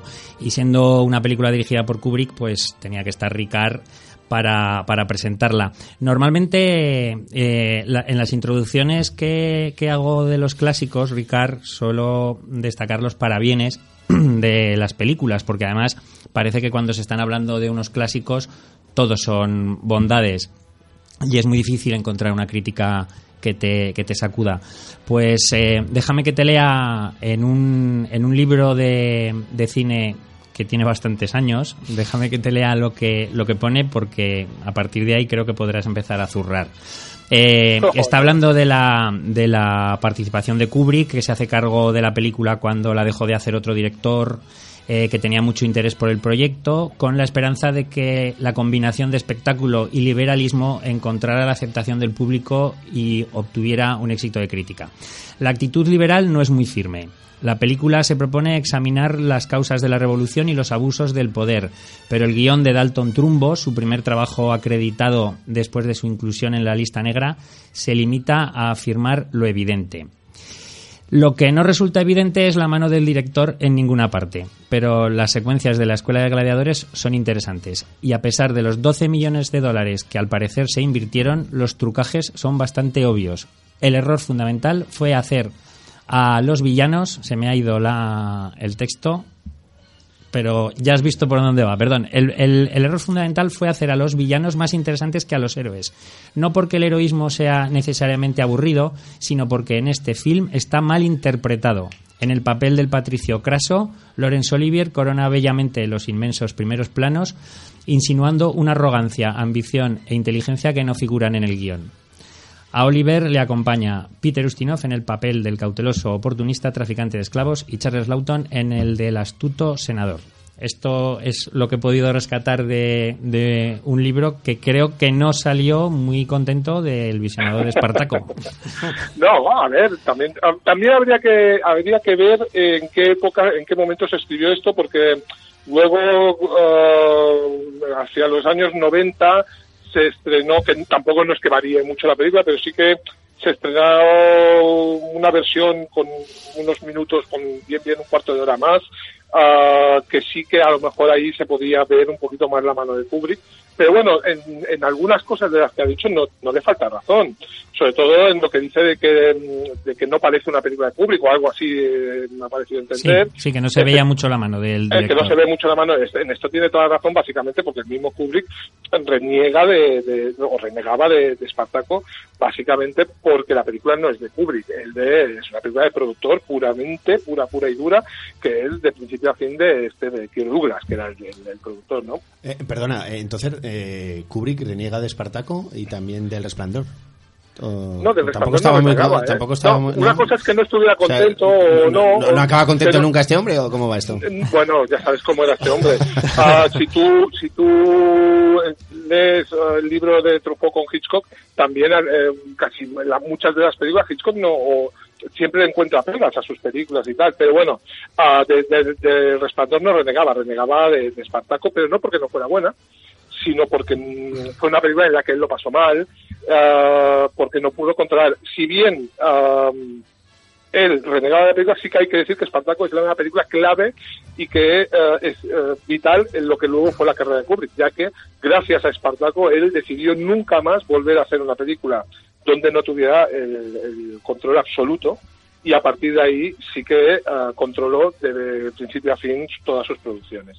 Uh, pero en el caso de Espartaco no, de hecho, como, como decía la, el texto que ha leído Santi, él no empieza a rodar Espartaco, lo empieza a rodar Anthony Mann, uh, Kirk Douglas, um, que habla bien. Bueno, yo, yo lo que quería decir era que a mí me, me, gustaría, para la gente que le gusta añadir cosas a las películas, recomendar uh, varios libros. El primero es el propio Espartaco, el libro Espartaco de Howard Fast, y luego dos que escribió Kirk Douglas, uno su autobiografía, El hijo del trapero, y otro uno que escribió con 95 años, mmm, que se llama Yo soy Espartaco. Ahí se puede eh, saber toda la, toda, todo lo que pasó en el rodaje Espartaco, que da para un libro y, da, y, y, daría para una película, aunque siempre desde la visión de, de Douglas. Digo esto porque en, esto, en estos libros Douglas habla de Anthony Mann como lo deja bien como persona, no parece que le gustase mucho como director y sobre todo mmm, da la sensación que para, eh, para que Douglas la película venía grande la producción, mejor dicho, le venía grande. Eh, estaba toreando con unos Miuras uh, muy potentes, como eran gente como sobre todo, sobre todo Laurence Olivier y, y Charles Lawton, que eran, que ellos mismos se autoproclamaban cada uno el mejor eh, actor del mundo y eso también trajo muchísimos problemas a, a, al rodaje, ¿no? Uh, Kirk Douglas decidió mm, no contar más con Anthony Mann porque veía que no iba a poder controlar esto y se acordó de ese director joven que realmente que le hizo una grandísima película y con el que tuvo muy buena relación en aquel momento que es este, Stanley Kubrick que rodó con él uh, Senderos de Gloria. A partir de ahí uh, pues empezaron el rodaje con un montón de, de problemas. Um, se, había, se excedieron un 250% del, del presupuesto. Charles Lawton de repente llamaba a Kirk Douglas y decía que le iba a poner un pleito y Kirk Douglas no sabía ni por qué. Uh, el otro, um, Laurence Olivier, al principio creía que iba a ser Espartaco y Kirk Douglas no sabía cómo explicarle que él no iba a ser Espartaco. En definitiva, todo eran como, como situaciones. Bueno, el capítulo de su autobiografía se llama Las vicisitudes de Espartaco. Uh, Douglas siempre habla bien de Kubrick a nivel cinematográfico, es decir, lo considera un extraordinario director y el artífice de que la película Espartaco, bueno, el artífice no el principal, porque él se atribuye el mérito, pero uh, sí que gracias a Kubrick se vio una, una gran película. Pero uh, hay una frase muy famosa en su autobiografía que también os la voy a leer para que veáis cómo acabó esta relación entre ellos dos dice, no es necesario ser una buena persona para tener un gran talento. Puedes ser un mierda y tener talento, inversamente puedes ser la mejor persona del mundo y no tener ninguno. Stanley Kubrick es una mierda con talento. Esto escribía uh, Kirk Douglas en su, en su autobiografía.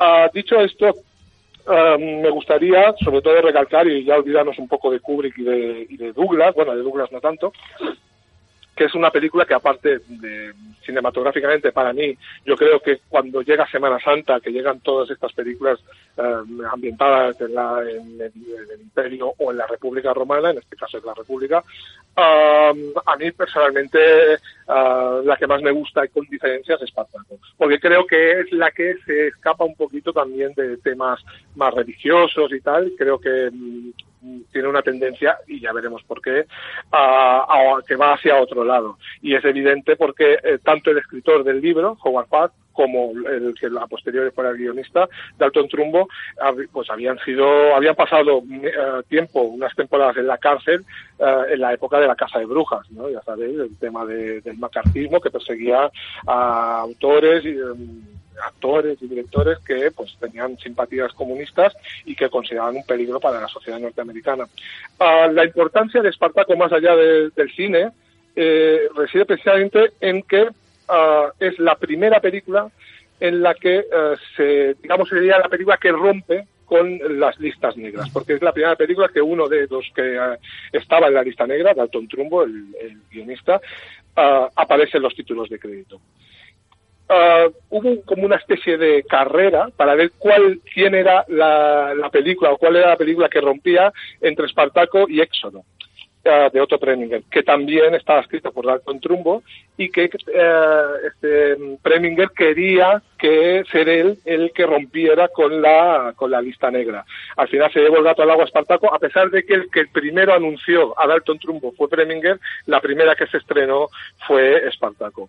Por eso yo considero que mm, Kirk Douglas, que era una gran estrella, era un hombre muy importante y para nada comunista, no, no es que él fuera comunista, sí que arriesgó en cierta manera porque podía haber estado en su zona de confort y no meterse en según qué follones, pero sí que arriesgó y hay que, hay que valorarlo también muy positivamente que pudo sacar de, de esas listas negras uh, gracias a él y a otros más también, evidentemente, pero salieron de las listas negras gente que estaba, yo creo que justamente pues en, en el olvido, ¿no? Como fue en este caso Dalton Trumbo. Y ya no quiero continuar. Bueno, una pequeña anécdota. La música de la película es de Alex North. Pues uh, curiosamente Kubrick le encargó a Alex North una banda sonora para 2001, una odisea de espacio, de la que en la película, en el montaje final, y sin decirle nada a Alex North, uh, no sale ni una sola nota. No sé si en el rodaje de Espartaco Alex North le hizo algo a Kubrick, pero realmente da la sensación que hubo como una como una pequeña venganza por parte del, del, director. La película, pues ya el argumento todo el mundo lo sabe, la, la historia de la revuelta del de, de esclavo que quiere ser libre, bueno, de los esclavos encabezados por Espartaco, que ponen en jaque a la República Romana y, y, que casi casi lo logran, pero evidentemente, como no puede ser de otra manera, uh, pues acaban fracasando cuando están a punto de llegar a la orilla. Alberto, después de toda esta introducción de Ricard, casi nos tendríamos que levantar nosotros y decir yo soy Ricard, yo soy Ricard, yo soy Ricard y, marcharnos. Curiosamente esa escena me parece que era de las que tampoco le gustaban a Kubrick, ¿no? Bueno, la, la, eh, siempre siempre desde la versión de de, este, de, de Kirk Douglas, de Kirk Douglas. porque uh -huh. él dice que uh, Kubrick la quería quitar que Kubrick la quería quitar. Uh, también es que Kirk Douglas en, en, el libro, sobre todo en el segundo libro, en Yo soy Espartaco, humilla bastante a Kubrick uh, y dice que él la quería quitar. Kubrick eh, decía que era suya.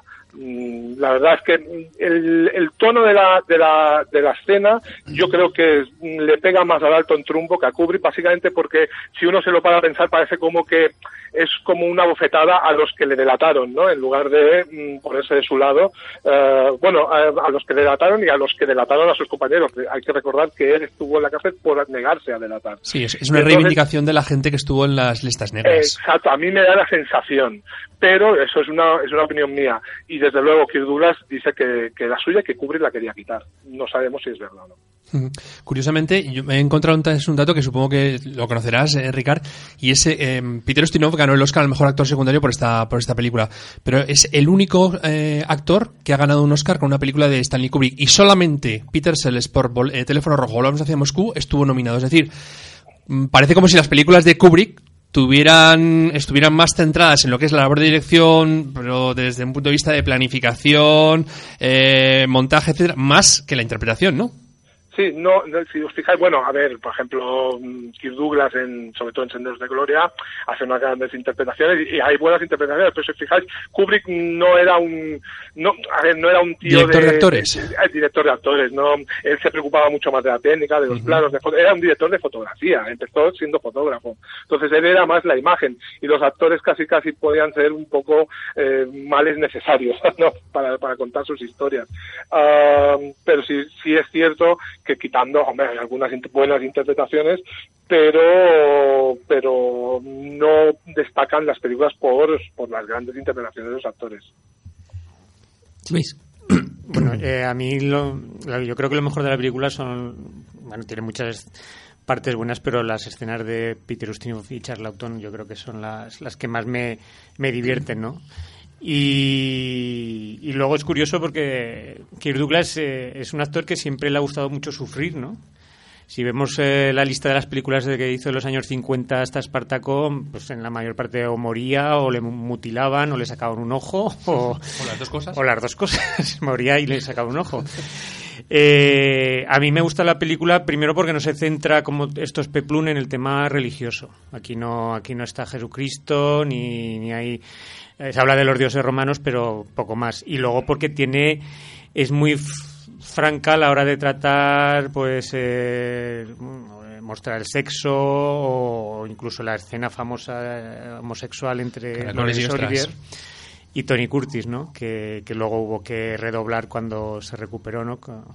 Eh, pero, pero sí, yo creo que es interesante por, por, esas, por, ese, por esa parte y eso que, que a mí me, me, me, gustan otras películas más de tema religioso como Los de Mandamientos o Venus, pero en este por lo menos hay que agradecerle que se apartaran de todo ese, ese mundo, ¿no?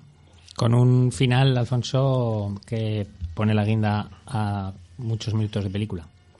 Son dos horas, no, son tres horas, son y, cuarto, tres horas y cuarto. Tres horas y cuarto. Mm con grandes secuencias, como ha dicho, esa de las ostras y los caracoles, los caracoles o con Woody Strode eh, lanzando, el, no sé si lo lanza él o, o, lo lanza Kirk Douglas el tridente, pero bueno, el, el, el Woody, Woody Strode, sí, en, ese, sí. en, esa rebelión y bueno, como digo, también pues pues eh, ver por allí a, a Jen Simmons en, con el tema de, de, la cruz. Bueno, eh, hay, hay, varios momentos y yo coincido con, con mis compañeros en, en, que no está ese énfasis religioso para hacer de ella una película que, por cierto, fue rodada gran parte en Colmenar Viejo sí.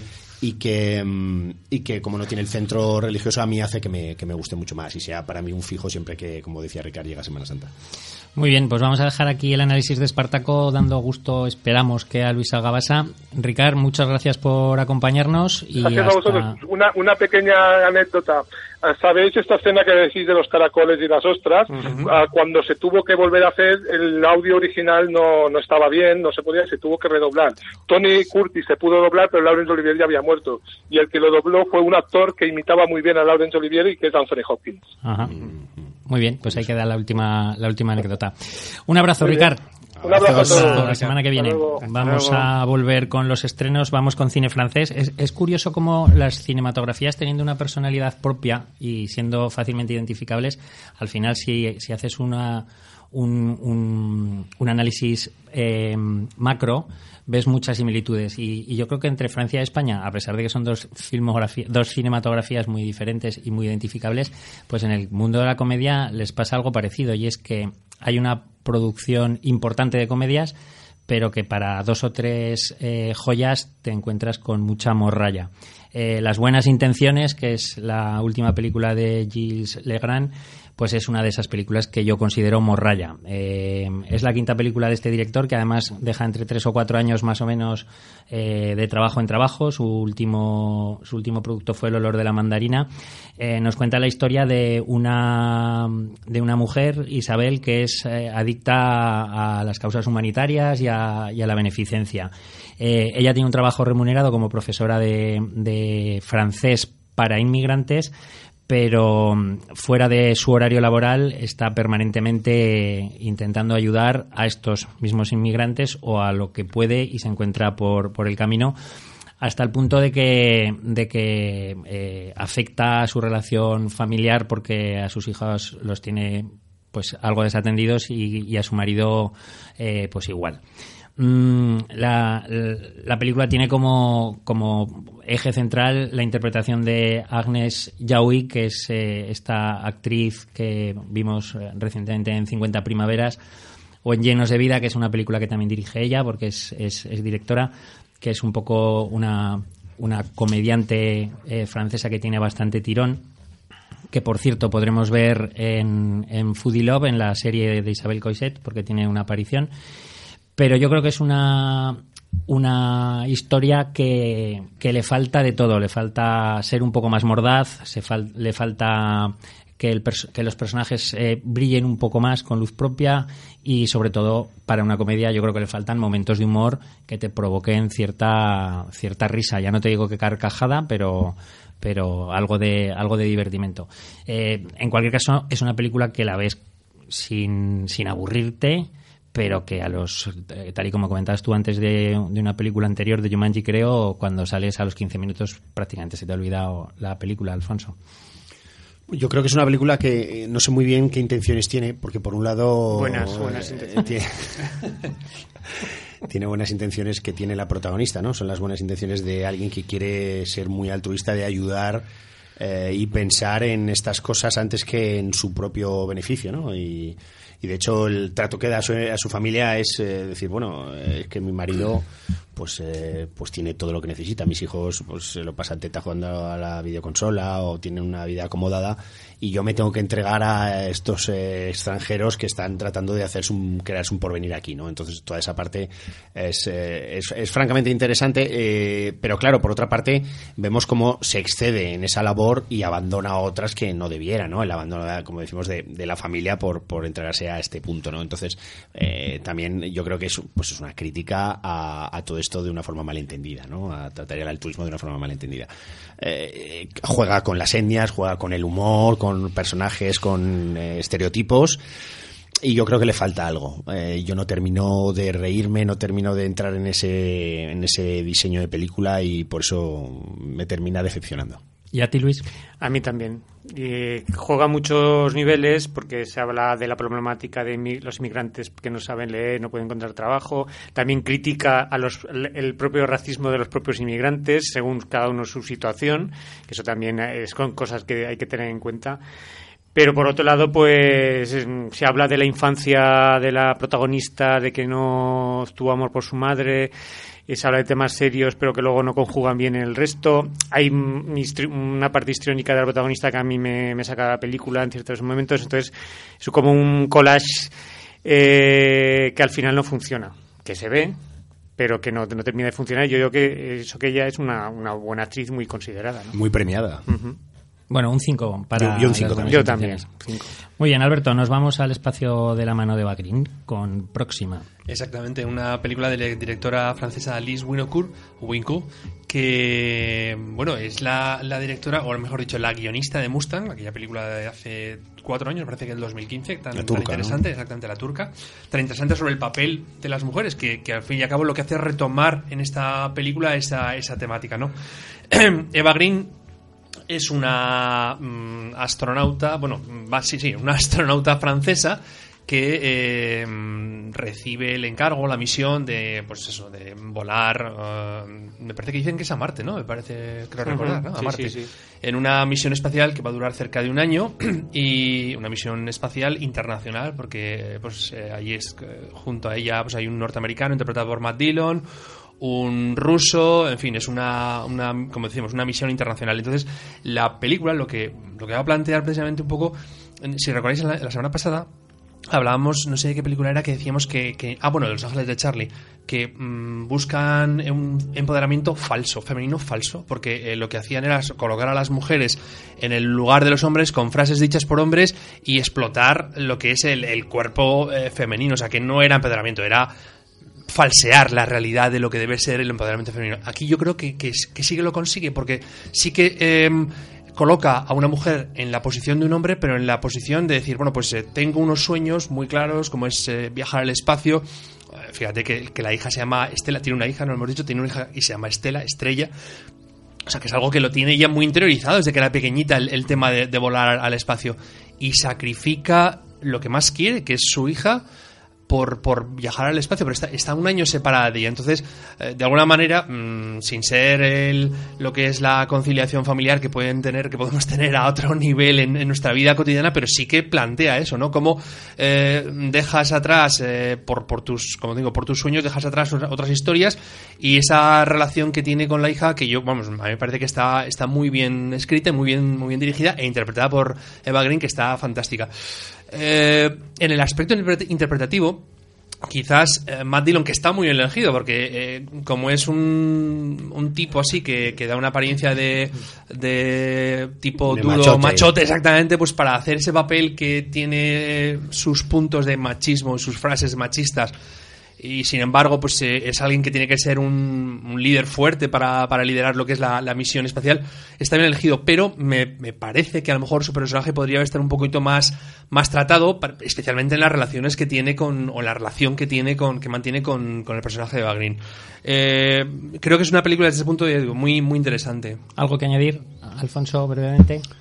Bueno, eh, yo creo que sobre todo es el cómo la mujer eh, tiene todo el derecho del mundo a cumplir sus sueños y no abandonarlos por la maternidad, ¿no? Y cómo parece que el hombre puede cumplir esos sueños sin temor a ser criticado por no prestar a su familia todo el tiempo del mundo, pero la mujer parece que se le mira mal eh, si ella lo hace, ¿no? Ese, ese, ese equilibrio no está bien, ¿no? Entonces aquí nos lo cuenta eh, y nos dice que, que por qué no, ¿no? Y a pesar de que, como decía Alberto, es lo que más quiere, ¿no? El pasar tiempo con su hija, ¿no? Y lo tiene que sacrificar, ¿no? Pero lo puede hacer y yo creo que es... A mí me gustó mucho la película, Eva Green está fabulosa. Es una película que además aparece en cuatro idiomas, recomiendo siempre verse en sí. versión original. Sandra Hüller tiene un, también un personaje muy, muy curioso. Eh, y se presenta eh, como cómo se prepara un astronauta para ir, ¿no? Y, y- y yo creo que hay, tiene momentos que incluso parece hasta semidocumental, ¿no? Tiene momentos eh, que yo creo que, que nos abre un poco la mente y eso, sobre todo la conciliación de un astronauta, ¿no? De una, de una mujer. Y al final es un relato que dedica a todas las mujeres astronautas eh, que, que han tenido hijos, ¿no? Y que lo han podido eh, conciliar a la hora de cumplir con, con ese viaje. A mí me ha gustado mucho. Sí, a mí también. Yo- es una vez más eh, la mujer en un mundo de hombres teniendo que demostrar el doble de lo que tendría que demostrar un, un hombre, ¿no? Eh, sí, en unas ocasiones trata como el sexo débil y cuestionando sus capacidades. Eh, me gusta mucho la relación cómo lo lleva con la hija y, y me quedo con la, la imagen de felicidad de la hija al final de la película, en contraste con, con el, el comportamiento de los que de los que están alrededor, ¿no? Porque la hija sabe que, que, que la madre es feliz, ¿no? En ese momento. Notas. Un siete y medio. Y yo un 8. Eh, un 7. Alfonso, película española que nos traslada hasta la dictadura argentina. Una, pe- una pequeña película española dirigida por y protagonizada por Da- Daniel Lovecchio, una película que tiene muy buenas intenciones en cuanto a lo que se nos cuenta, que podría equipararse un poco con películas recientes que hemos visto sobre la dictadura militar chilena y en este caso nos traslada a la dictadura militar pero argentina. Nos cuenta la historia de bueno Germán, un, un argentino que tiene que abandonar su país en el momento, como digo, de, de la dictadura militar, eh, bueno pues porque tiene tendencias eh, comunistas, debe de abandonar eh, el país para no ser perseguido, ¿no? Y, y cómo, bueno, pues en la, digamos que la película narra los dos momentos, el, presente, en el cual es un señor ya mayor con una hija adolescente, en el cual tiene un cumpleaños, y cómo a raíz de ese cumpleaños pues empiezan a aparecer eh, detalles, ¿no? Que le recuerdan esa época, y la película pues nos va contando esas dos historias. Las intenciones, buenas, interesantes. El final, malo, porque sobre todo hay una carencia interpretativa importante en la gran cantidad, en la gran parte de los eh, actores y actrices, y eso hace que en ningún momento termines de creerte muchos de los diálogos que ahí vemos. Eh, en el reparto, por ejemplo, pues vemos a Malena Alterio, que tiene un pequeño personaje, que evidentemente ya pues está muy bien, pero es tan pequeño que tampoco tiene mucha relevancia, y los demás pues cuesta, cuesta verlo, ¿eh? y es una pena, un tres y medio. Un tres y medio para Moira y terminamos, Luis, con Sesión Salvaje, un documental que analiza un periodo muy concreto de la historia del cine en España. Sí, sí, hablando previamente de las coproducciones que se hicieron en los 60, eh, la película se centra sobre todo en el cine del final de la dictadura y del comienzo de la, transición y la democracia, ¿no? El modo en que los cineastas eh, tenían que eludir la censura, pues para sacar más sangre, para sacar más sexo, eh, habla de todo el cine que se hizo con, la muerte de Franco, el cine clasificado S, pseudoerótico, las películas de Ozores y Esteso, el cine de terror. Es una película para mí muy interesante porque yo he vivido ese, periodo y, y, me daba morbo ver que se estrenaban películas que yo no podía ver por mi edad. Y, todo ese mundo a mí la verdad es que me fascina. Hay intervenciones de Ares de la Iglesia, de... Paco Cabezas. Sí, Paco Cabezas, de Miguel Ángel Vivas. Eh, el guionista de Diego San José, un montón de gente de Ozores, eh, de, la época y de gente actual que valora ese tipo de cine. Se le puede criticar que es la película es muy frenética, parece que no hay un guion a la hora de hablar de los temas, se va de una cosa a otra, y pero para el que le guste este tipo de cine y recordarlo, la verdad es que muy, muy interesante. Álvaro de Luna, antes de fallecer. Álvaro de Luna, antes de fallecer. Es, mm, son 84 minutos muy frenéticos, muy intensos, pero, pero para todo cinéfilo recomendable un 7. Alfonso. Sí, sí, sí. Eh, la verdad es que interesa todo lo que ahí te cuentan y descubre, cosas descubre cosas que a lo mejor no conocen, ¿no? Desde el punto de vista, desde los actores, de los propios directores, de, de Jess Franco, de todas sus multiproducciones, de serie B, serie Z y bueno, pues un cine que a priori a mí nunca me ha interesado, pero bueno, pues tiene su interés y luego tiene la evolución a, donde han llegado muchos de los directores actuales y de donde han absorbido, ¿no? Su, su conocimiento de todos estos, ¿no? Lo cual tiene un elevado interés. Luis le da un 7. Alfonso? Un seis y medio. Un seis y medio.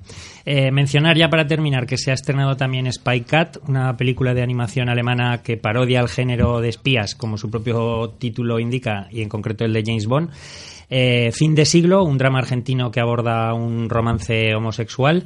El escritor de Un país sin librerías, un documental sobre Guinea Ecuatorial de la mano de Juan Tomás Ávila Laurel, el escritor más traducido de, de ese país.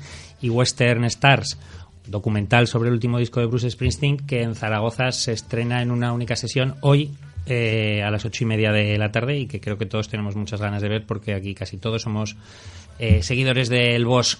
Nos despedimos, Alberto, con Kramer contra Kramer, que cumple años. Eso es, cumple 40 años de su estreno. Además, una película, pues lo que, que hoy en día o estos días está muy traída a los micrófonos o que la gente habla de ella presente en relación con Historia de Matrimonio, la película de la que hablábamos la semana pasada. Y la banda sonora está compuesta por un chaval que comienza en estas cosas, Antonio Vivaldi. Mm. Cura Rojo. Novato. Exactamente. Bueno, pues un concierto para mandolina y en do mayor. Pues con la música de Vivaldi nos despedimos. Os agradecemos muchísimo que nos hayáis estado escuchando y que sepáis que si lo habéis podido hacer ha sido gracias a Radio Marca que nos ha acogido, a Lorien que nos ha conducido de maravilla en el control y por supuesto, y hablando de control, a Brothers Control que es nuestra verdadera Western Star. Y vas a decir algo, Alfonso. ah, que viene la semana que viene algo. Sí, algo. Bueno, pues yo... Pues eso tiene gases, Alfonso. Volvemos la semana que viene con la octava entrega de... La, novena. novena. entrega de La Guerra de las Galaxias. Yo es que soy un poco viejuno y entonces todavía estoy en el año pasado. Y no te la pastilla Efectivamente. Un abrazo, hasta la semana que viene. Adiós. Adiós.